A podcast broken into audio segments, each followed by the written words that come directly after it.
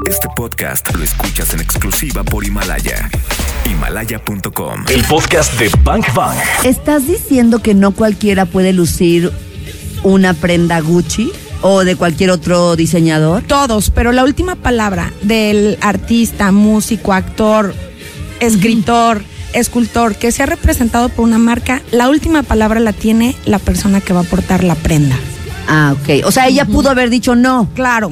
Karina pero ella lo eligió. Torres. ¿Qué pasa? A Salma Hayek se le caracteriza mucho en su vestimenta por los escotes. Claro, le Sí, encanta. siempre. por prendas muy pegadas al cuerpo. Yo analizando la proporción de Salma Hayek, ¿qué veo? Demasiado evidencia en la parte frontal, que es el busto, y ahora veo un busto muy abundante. Lo pudo haber estilizado más. El corte de la falda muy bien recto, estiliza bastante, pero a lo mejor no lo ajustaron al punto exacto de la cintura. De hecho, ahora que dice Nancy eso de lo pudo haber estilizado más, pues estamos acostumbrados a los escotes de Salma. O sea, Ay, no, es, no es exactamente. sorpresa No es que Salma es un traiga eso. de Salma. Y los luce increíble, o sea, Así luce es. muy bien el escote. Pero en este, con este vestido, de verdad yo dije, ay, ay, ay. Sí. O sea, o, o- o crecieron o se puso más porque son muy, e- pero muy evidentes. Así es. La, la magnitud del busto que tiene con a lo mejor la tela brillante, el azul. No está mal la combinación, calzado plateado, plataforma, ya que es una persona muy baja, pero el corte de la falda acertado. Lo que yo creo que la prenda, la prenda alta, su halter, ella se caracteriza mucho por vestidos en halter y o rectos o amplios para abajo que generan efecto estilizado en las personas bajitas. No creo que haya sido su mejor acierto para mí, este, eh, pero bueno. Es No, Hayek fue siempre, siempre, claro. Y la crítica se le ha ido siempre encima, dice ¿no? Sí. Y da de qué hablar. Ahora, si ustedes eh, se hacen la curiosidad y ven un poco los textos de- en cómo la clasifican, creo que está teniendo muy buena aceptación. Ahora, acuérdense, siempre es dependiendo de la perspectiva de quien ve Claro. la imagen. Para mí, digo, no fue la mejor opción. Tú dices pésimo, Cari.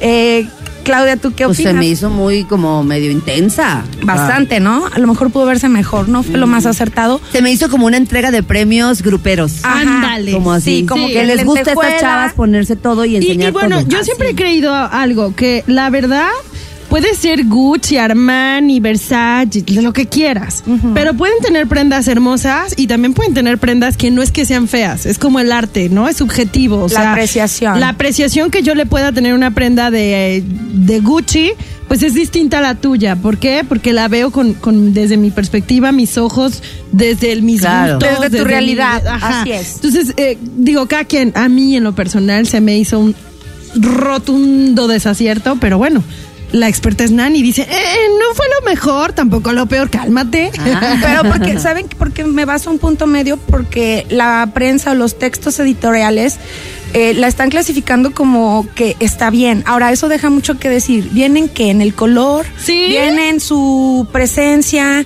Ah, pero en eh, general no la crucificaron. Y yo, No, le- y yo he leído puras crucificaciones. Bueno, o sea, vean, vean qué, tan, Ah. vean qué- qué Cada tanto quien proyecta. percibe, claro, Ajá. ¿no? Y lo- las fuentes que son bien importantes. Bank.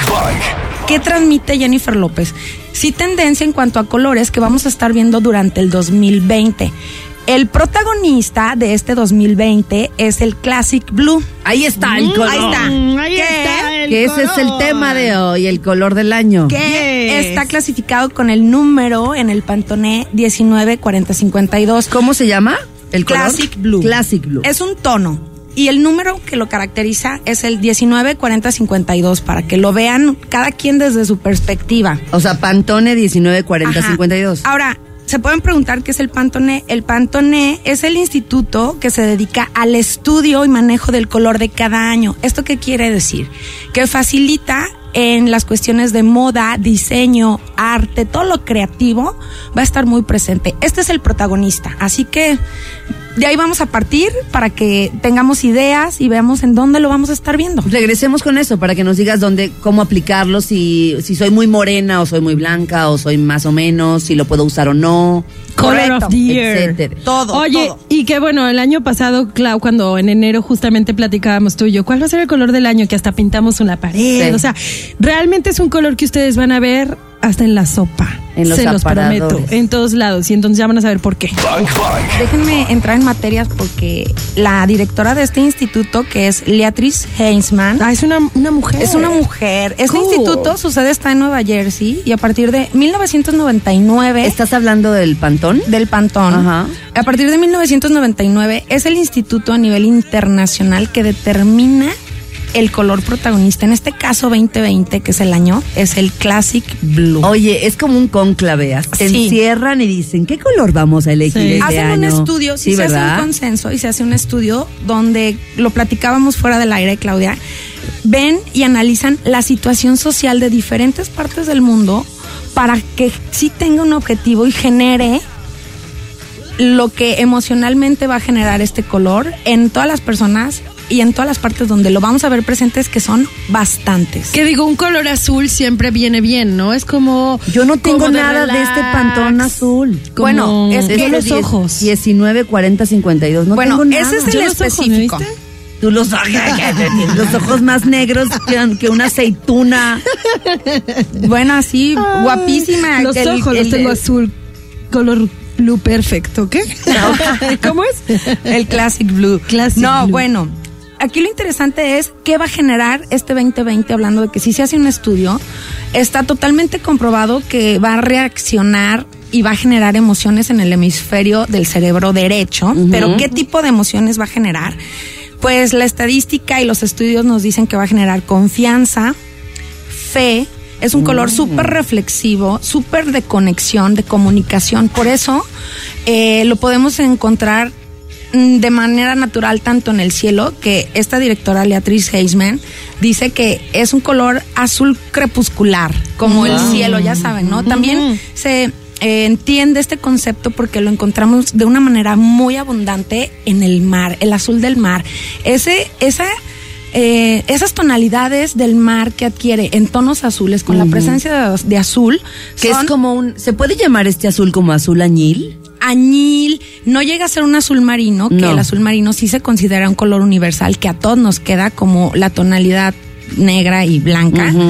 Pero aquí el punto es cómo o qué cantidad ponemos de este tono que puede ser el protagonista con los elementales, que pueden ser con mayor cantidad de luz o menor cantidad que podemos ser más claros o más oscuros. Ya. Que, que yo leía una frase que no me acuerdo, ¿Cuál? este, que decía que este siglo será el siglo espiritual o no será. O sea, O es o no. O es, o sea, Eso. no.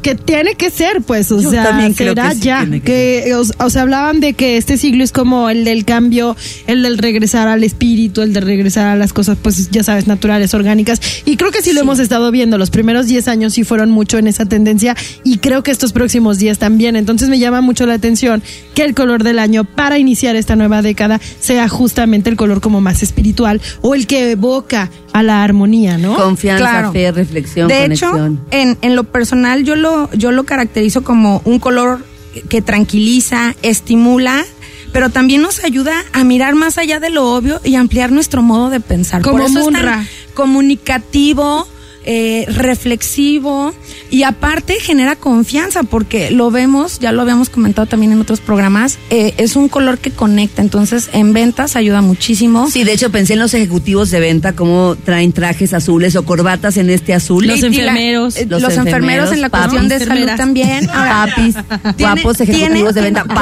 papis, sí, papis. Ay, ay, ay, ay. Todo Es eso genera guapísimos. confianza. Los Claro. maestros, porque llegan a la escuela con un traje Azul. azul.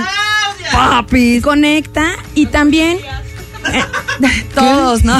En los lugares donde Ale tiene- Garibay, contrólate. le gusta el color A morado, los ¿verdad? Ya policías. dicho, sí, pero todavía- Papis. Ay, bueno, ¿sabes qué? El, el- morado es tendencia, pero en primavera-verano, así que agárrate, Alejandro. O sea Ah, que los colores están, eh, digo, el color que rige el año es el azul, como ya dijiste, pero hay más colores. Sí, porque van generando tendencias. Los colores secundarios. También son llamados secundarios. Bank Bank. Nos estás platicando del color del año. Sí, nos preguntaban que cómo lo podían combinar. Sí. Bueno, de entrada, déjenme decirles que todo es válido en cuanto a accesorios. Calzado, cinturón, bolsos, aretes, esmalte, sombra. Todos aquellos complementos que se integran a la vestimenta. Y bueno, podrían preguntarse por qué es tan importante la imagen. Hay autores que dicen que la importancia es de un 95% la imagen. ¿Por qué? Yo decía, bueno, ¿por qué es tan importante?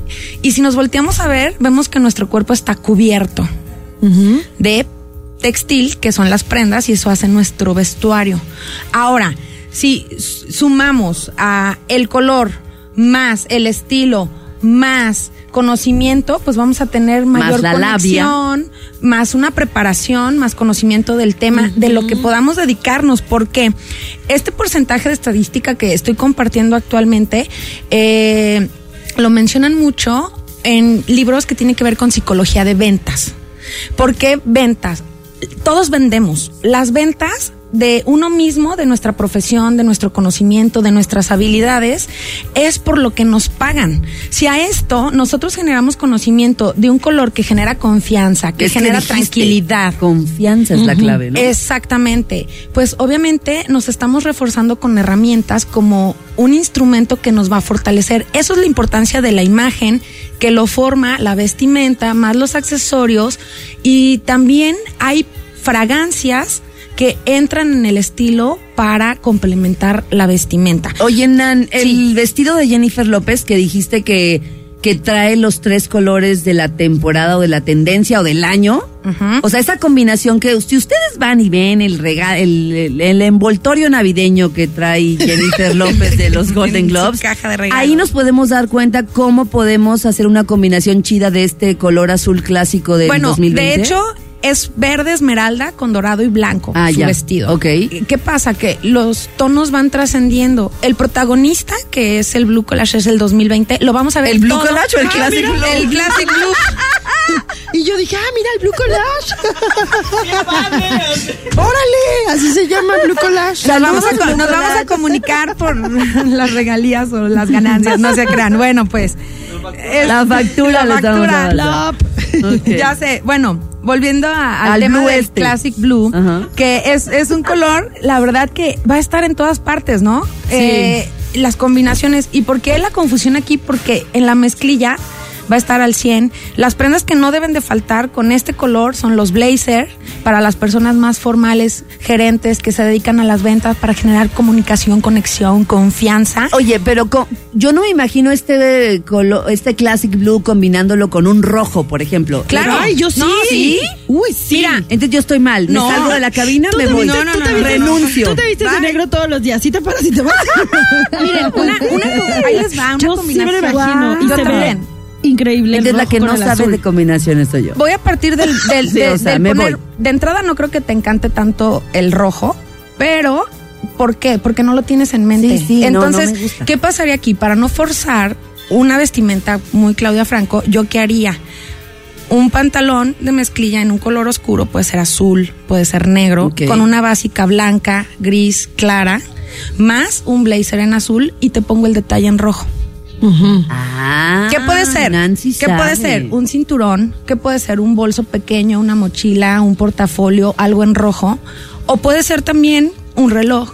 Muy sencillo, porque eres una persona que trae agenda. Todo tiene un porqué, pero yo lo pongo en el detalle para que no te sientas Ya tan, entendí. tan llamativa, porque a ti más bien es más tranquilo, más neutro. Entonces, un detalle, colocación del rojo, traigo el clásico. Ya me vi, ya me vi. Y, te lo- y es más, hasta unos tenis en rojo te puedo Sí. poner como accesorio complemental. Oye, a mí me gusta mucho el, el color, pero este creo que hemos dejado en paréntesis, ya hablamos de Jennifer López y de Salma Hayek, ¿verdad? Pero hemos dejado en paréntesis quién fue tu favorita, por ejemplo, de cómo iba vestida en los Oscar.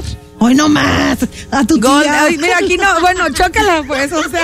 Nos despedimos de estar en Pulsar FM 101.1. Y yo soy sea, Claudia Chávez, Y yo soy Claudia vieron. Chávez y tú eres Yo no soy Nancy. Sinatra. No. Vámonos con Ay. música. Esta sí está Ay, muy bueno. mal. No, vamos a decir nuestros favoritos. Eh, Winehill Patrol. Ajá. Fue mi vestido favorita, el favorito. ca- el cafezoso. La ex de Chris Martin, el vocalista de Coldplay. La mía fue Lucy Boynton, que es la, bueno, conocida mundialmente por interpretar a Mary Austin en Bohemia Rhapsody. Ajá. Ella fue mi favorita toda galáctica. Yo me quedo con Scarlett Johansson y con su vestido de Vera Wang, el rojo, ese corte corazón increíble. Hermoso. Nan, tus redes sociales. Arroba nanalcan.mx y arroba glancefs. Y ya está. y todos. Bye. Muy bien. Gracias, Nan. Adiós, me dio mucho gusto compartir información, que les sirvan consejos. Gracias a ustedes. El podcast de Bank Bank. Claudia Franco y Karina Torres están en vivo. De lunes a viernes de 1 a 4 de la tarde por Exa FM. En Guadalajara, 101.1. Arroba Exa GDL y arroba Bank Bank FM.